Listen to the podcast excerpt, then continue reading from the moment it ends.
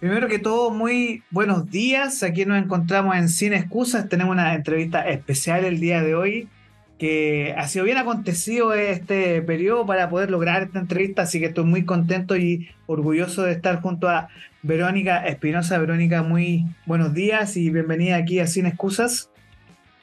Hola, buenos días Orlando, muchas gracias por la invitación, eh, un saludo a toda la gente que nos está escuchando y, pues, feliz de esta invitación, feliz acá. Sí, bueno, voy a partir con una pregunta bastante práctica y un poco para que la gente sepa quién eres tú, porque aquí yo tengo una descripción que dice periodista de la ARCIS, diplomado en marketing, y tienes diferentes tipos de estudios también, y has trabajado eh, estrechamente con el gobierno también en relación a lo que es difusión de la cultura, las artes también. Y eh, es muy interesante esto porque actualmente tu función, y es parte de, la función del libro también, está relacionado a lo que es eh, marketing para eh, bandas o solistas. Y ¿cuál es el nombre de este libro? Y un poco para introducirnos lo que tú haces, ¿no? Sí, bueno, acabo de publicar No leas este libro si para ti la música es un hobby. Es un, eh, titulazo, o sea, muy, muy bueno. Es un título largo, pero que a la vez es un reto. Porque si si no te lo vas a tomar en serio, si la música para ti es algo que haces solamente como hobby, no lo leas, no es necesario. Pero si realmente quieres profesionalizar tu carrera, eh, este libro puede ser el primer peldaño eh, para hacerlo. Eh, bueno, como periodista yo he trabajado hartos años en cultura, me he ido especializando en el mundo de la música, asesoro a muchos artistas, muchos, muchas bandas, sellos discográficos. llevo como 10 años ya trabajando en esto. Eh, específicamente. Eh, además, estoy, soy parte del Consejo de Fomento de la Música Nacional en el Ministerio de la Cultura.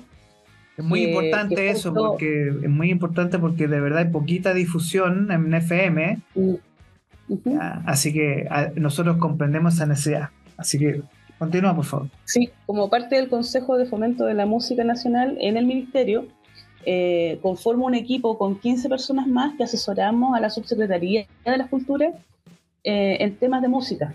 Mm. Entonces vemos temas de presupuesto, eh, vemos, eh, no sé, los fondar, que es como lo que todo el mundo conoce, vemos también, no sé, la celebración del Día de la Música y así varias cosas mm. que afectan como la, no sé, las políticas del Estado en temas de internacionalización, por ejemplo, qué festivales se va a fomentar y se va a financiar el viaje de artistas chilenos que quieran participar, etcétera. Eh, entonces he estado trabajando en, distintas, en distintos polos. Eh, también he sido profesora, hago clases en la escuela moderna, eh, he hecho clases particulares, hago talleres de repente para músicos que me, contratan bandas, les hago asesorías en marketing. Entonces con todo eso me fui dando cuenta que habían muchas falencias, muchas cosas que eran de pronto bastante más simples de resolver con un libro que que explicándole uno a uno, oye, mira, ¿sabes qué? Las fotos que te sacaste para tal, para enviar a la prensa, no sirven. O sabes que la grabación no está en una calidad eh, que te vayan a aceptar en la radio. Eh, si tú quieres presentar el videoclip, por ejemplo, eh, acá en el programa, en el mismo el programa en la, mañana, radio, o en la, aplicación. O en la radio, uno necesita ciertas calidades mínimas. Entonces, todo eso eh, viene explicado en el libro para que el músico pueda tener como una idea de cómo partir. Sí, y en, relación a eso, uno de los temas que, eh, bueno, en la conversa, ¿no es cierto? En la conversación con músicos, también con un par de productores y con mismos periodistas que se especializan en este rubro, lo que me han dicho y me gustaría saber tu opinión es técnicamente, profesionalmente hablando, tenemos todos los recursos para que las bandas, las productoras, todo eso se haga bien, pero sobre todo lo que es la técnica de grabación de los músicos. La pata floja es todo el trabajo de lo que es producción de eventos, todo lo que tiene que ver con, por ejemplo, el posicionamiento de la banda en los medios. Entonces, ¿cómo nosotros o cómo ese músico que nos está viendo ahora, ese, mira, tengo este disco, grabé esto, eh, me salió bastante caro grabar, porque es caro grabar en Chile. ¿qué tipo de estrategia o herramientas o viaje nos haces tú a través de este libro para ese músico música que nos está escuchando ahora? A ver, en el libro eh, viene como lo primero es armarse una, un plan en la cabeza. Uno, mi recomendación para los músicos es tomen un lápiz, tomen un papel y empezar a eh, establecer los objetivos que quieren cumplir.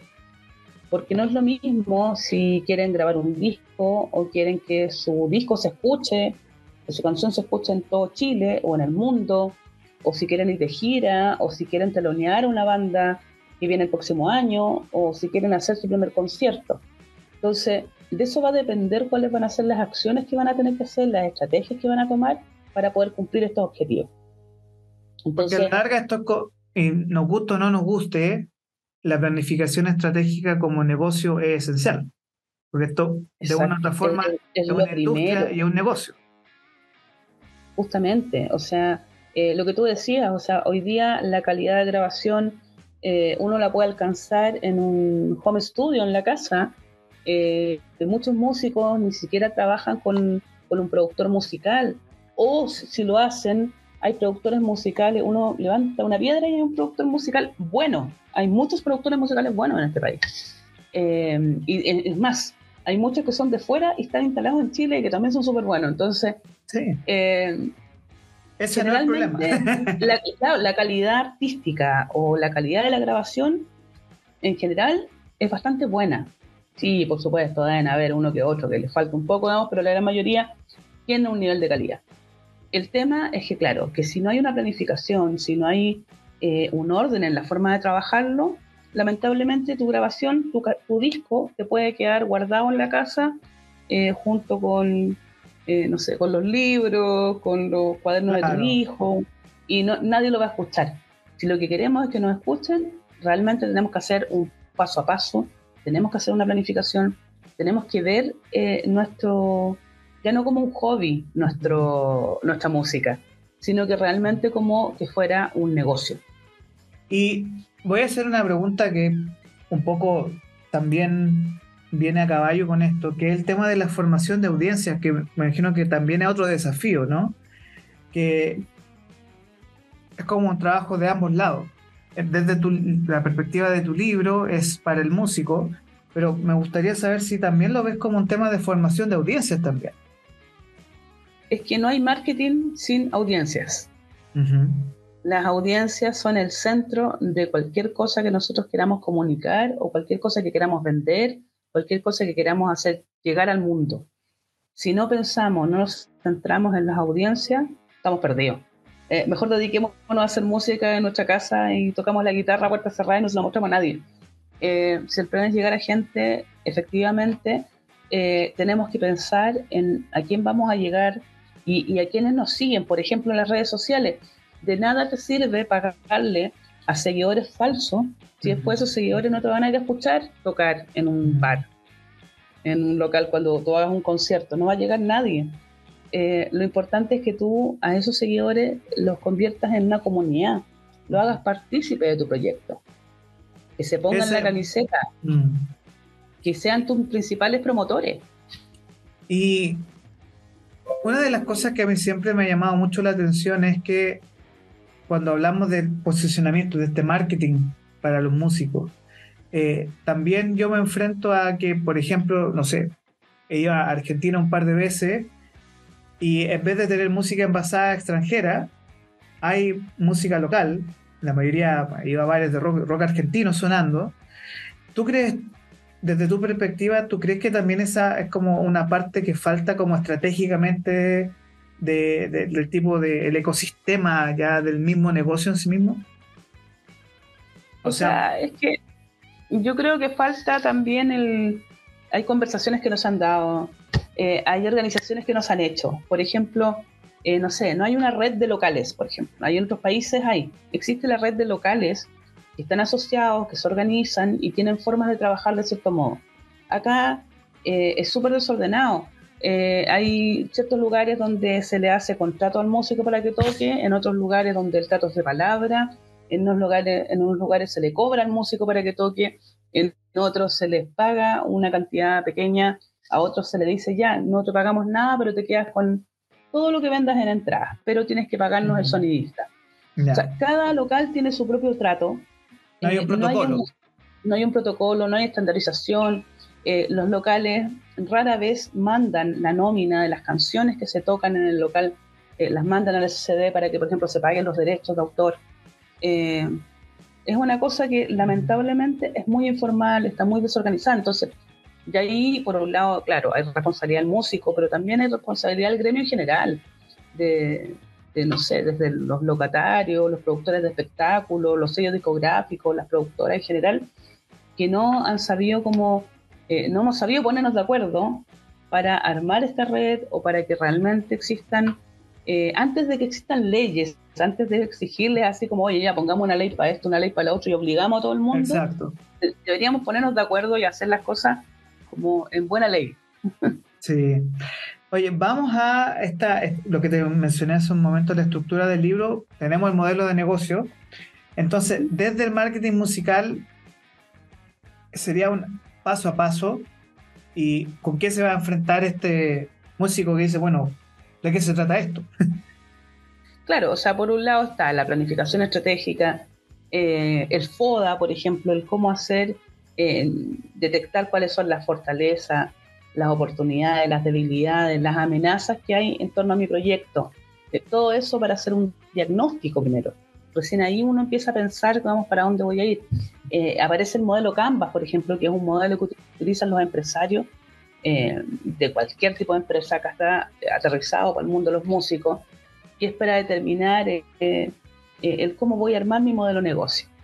¿Cómo lo voy a hacer para que esto realmente sea rentable, para que cumpla con los objetivos que yo me estoy planteando, etcétera? Tiene también otra parte con consejos. en realidad, así fue un poco como partió el libro. Así un poco como partió el libro, porque yo en mi Facebook escribía como los consejos que nadie me pidió y ponía unas listas de 10 consejos y, eran consejos como si te vas a sacar una foto para salir en el diario, asegúrate de que sea con una buena cámara, eh, que sea sobre 300 dpi, qué sé yo. Eh, después, no sé, pues era, si vas a mandar un comunicado de prensa, no lo mandes en PDF.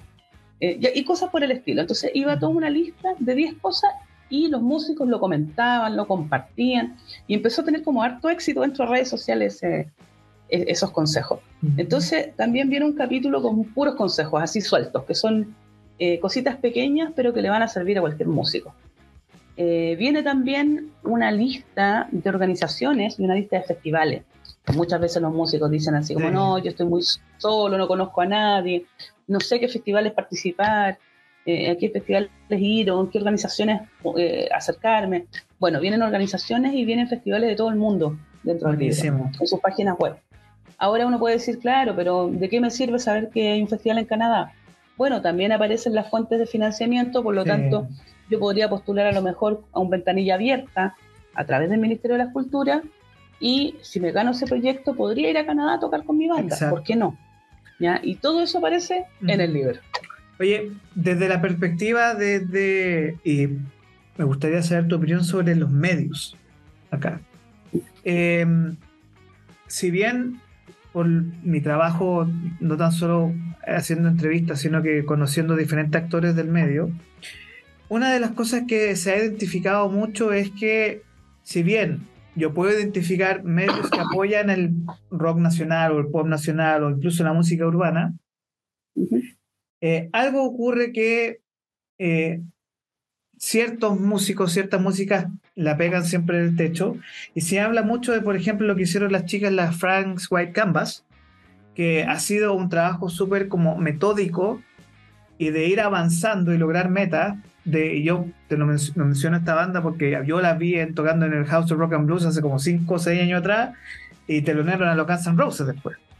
Entonces, ¿cómo los medios podemos eh, ayudar y apoyar a esos músicos?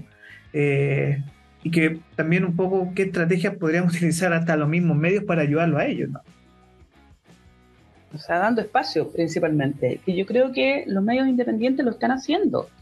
Eh, medios como el tuyo, medios como muchas páginas web que hay, eh, que son hechas con puro corazón. En realidad no es, no es gente que no son magnates de las comunicaciones que estén llenándose los bolsillos de dinero con publicidades enormes, eh, sino que gente que realmente eh, ama la cultura, ama la música, que está haciendo un trabajo constante de difusión, de divulgación de esta música nueva, de estos músicos que no son tan conocidos, de los músicos independientes, o de los que son más under. Eh, porque claro, los más famosillos de música chilena suenan todos los días en, todas las radios. Eh, y lamentablemente se está cumpliendo la cuota de música chilena solo con los conocidos famosos, que han sonado siempre y van a seguir sonando. Eh, no es que yo esté en contra que suenen los grandes músicos chilenos reconocidos, pero claro, lamentablemente las radios FM, eh, chilenas no están apoyando en general a la música independiente. Sí lo están haciendo los medios alternativos o los medios independientes, las radios online, eh, los canales por YouTube, hay un montón de programas por Twitch, por ejemplo, que también están apoyando la música, pero desde otro lado. Entonces, claro, la gente que realmente quiere conocer música nueva no tiene que prender la radio, tiene que irse a estos programas, tiene que seguir estos eh, estos espacios, que son los que están mostrando realmente lo nuevo. Y precisamente en tu libro hay una sección en específico que habla de los nuevos medios o los medios digitales, ¿no? Em, ¿Cómo lo ves tú? Porque hace un día me tocó hacer una entrevista a personas del medio, pasábamos a hablar del metaverso el año pasado y ahora hablamos de la inteligencia artificial. Ahí anda el conejo malo medio enojado, pero es el Bad Bunny con el tema de la inteligencia artificial. Em, y eso es muy interesante porque es súper actual. Entonces, em, estas tecnologías nuevas, estos medios nuevos, ¿son una ayuda o en realidad es como son problemáticos? ¿Qué ocurre ahí con el tema, por ejemplo, derechos de autor? ¿Cómo lo, cómo lo ves tú desde tu perspectiva como marketera? Bueno, hay un capítulo que son las nuevas tendencias en el marketing musical y que son estas nuevas tecnologías. Bueno, hay varias cosas eh, como las miradas de lo que está pasando hoy. Eh, se habla también de inteligencia artificial. Y claro, lo que han resuelto, por ejemplo, en Estados Unidos con el tema de los derechos, es que los derechos de autor de todo lo eh, creado por inteligencia artificial le pertenece a la empresa dueña de la aplicación mm. que hizo la canción, por ejemplo. Así lo resolvieron ellos. En Chile todavía no está resuelto el tema de las leyes de cómo se van a proteger los derechos, eh, o, el, pedir, por ejemplo, que ocupen tu voz para ponerla en una canción eh, inventada o con la canción de otro artista, etcétera. O sea, eso está recién en pañales en Chile. Ahora, ¿qué es lo que creo yo? Que estas tecnologías vienen para quedarse y que no debería ser malo si uno lo ocupa como una herramienta y no como una eh, un en vez de. ¿Ya? Por ejemplo, ¿Qué pasa con el autotune? Mucha gente critica el autotune y que dice, pucha, pero claro, es una cosa de gusto, eh, el que si te gusta o no te gusta, eh, pero hay mucha crítica con respecto a que hay excesivo uso de autotune. Entonces aparecen eh, grandes personajes de la historia de la música internacional como Charlie García y dice, muerto el autotune. Y uno dice, bueno, lo dijo Charlie, el gran maestro. Pero, eh, pero si uno mira para atrás, el autotune no lo inventaron ahora. El autotune se viene usando de los años 70. Y resulta que la Cher es puro autotune. O sea, no solo autotune, no, pero lo usa como una herramienta. Pero nadie puede decir que ella no canta o que no es una persona talentosa, que no es una tremenda artista, que hace tremendos shows. Entonces, pero claro, ella lo usa como una herramienta, no es el todo. Yo creo que la inteligencia artificial puede servir ahora lo que, lo que están haciendo los Beatles. O sea, que efectivamente eh, no es que hicieron la canción de nuevo con inteligencia artificial, sino que separaron las pistas, hicieron un trabajo como de limpieza, pero no significa que están eh, inventando una nueva voz de John Lennon, por ejemplo. Exacto. Sino que con material ya hecho. Ahora, eh, desde el marketing musical, una cosa es grabar el disco hacer el proceso creativo, grabar el disco. Y otra cosa es el posicionamiento en, por ejemplo, festivales, eh, que tú mencionabas que hay apoyo estatal para eso. Y hablando de, este tema, tú vas a estar presente eh, próximamente en diferentes lugares presentando este libro. ¿Dónde te podemos encontrar eh, y qué nos vamos a encontrar en, estos diferentes festivales? Sí, mira, el 25 de noviembre voy a estar en Valparaíso a las 3 de la tarde, un día sábado. Voy a estar presentando el libro. Y en realidad, más que una presentación, yo estoy haciendo charlas de marketing musical. Mm. Entonces, estoy contándole la papita a los músicos directamente. ya es, un, es como una, un taller, una clase, donde les entrego un montón de herramientas. Entonces, como, o sea, si se quieren llevar el libro, por supuesto pueden llevárselo, y si no quieren llevárselo, no pueden. Eh, de todos modos, se van a ir con información eh, para poder aplicar en sus proyectos musicales. Entonces, voy a estar el 25 a las 3 de la tarde, en eh, 25 de noviembre, en Udara, en Valparaíso y el, en Fluvial voy a estar el día primero de, el viernes primero de diciembre a las 10 de la mañana. También voy a estar dando una charla eh, a propósito del libro. También va a estar en Pulsar, ¿no? Que eso es la otra semana de diciembre o todavía no. No está Sí, pero ahí no, todavía no puedo confirmar ni el horario ni nada, pero también voy a estar en Pulsar. Va a estar en Pulsar, perfecto.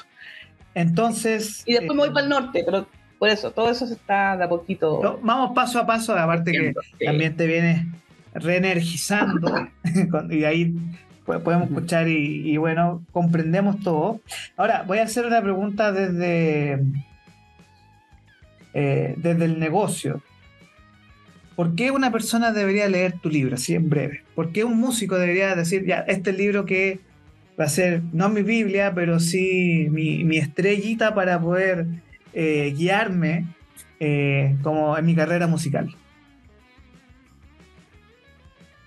Yo creo que la misma pregunta la respondiste. Es una guía, es una guía, es una pauta para que el músico lo raye, lo subraye, lo, lo abra y lo lea una mil veces de, ah, en el libro salía cómo hacer esto.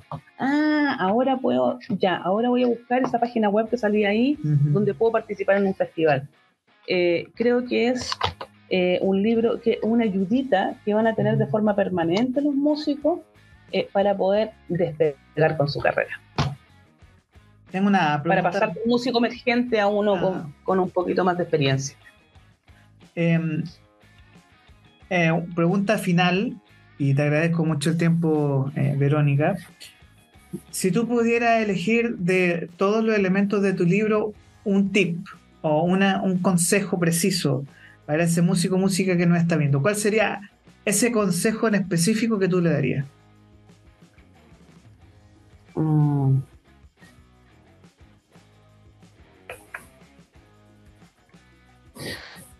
Em, no, que se enfoquen, enfocarse, enfocarse en un objetivo. Eh, en la vida uno cuando no se enfoca es cuando las cosas no resultan. Eh, es súper importante tener claro eh, cuál es el camino que yo quiero seguir. Entonces preguntarse, analizar, ¿realmente es lo que quiero hacer música? Ok, ya. Y dentro de la música, ¿qué es lo que quiero hacer exactamente? Eh, establecer ese plazo. de aquí a un mes, ¿qué quiero lograr? De aquí a un año, de aquí a 10 años.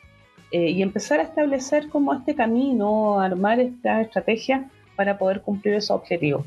Eh, si uno no se plantea objetivo en lo que sea, en realidad está perdido. Eh, desde tu vida personal, cuando uno dice así como, un día voy a tener una casa, o un día voy a tener una familia, un día voy a tener una mascota, eh, un día voy a comprarme un auto.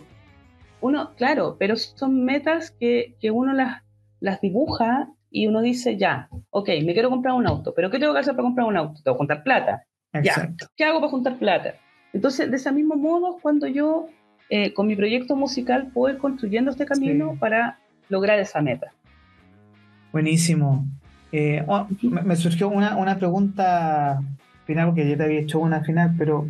Eh, bueno, hay varios finales. Sí, pueden haber varios finales. Pero en términos de em, artistas emergentes o artistas de rock, no sé si, es, lo que a ti te gusta a ti, me imagino que sí. ¿Hay algún artista nuevo chileno de rock o de otro estilo que tú digas, este es el artista que hay que escuchar y que de verdad me, voló la cabeza y tú dijiste, no, vale la pena. A mí me sorprendió. Eh, es que si es por eso, a mí, bueno, me sorprende siempre y estoy pegadísima eh, con los Cuervos del Sur. Sí. Creo que es la mejor banda de rock chileno actual. no hay discusión. y te lo afirmo. Yo creo, yo he escuchado varias veces, de hecho, fue un, al concierto memorable del 2019 en el Caupolicán, que estuvo bien caliente esa noche.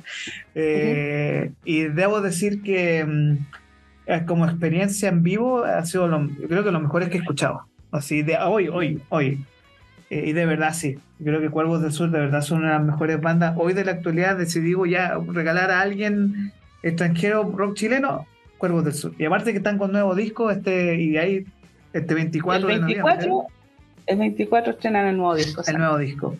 Entonces, no leas este libro si para ti la música es un hobby, de la periodista chilena Verónica Espinosa.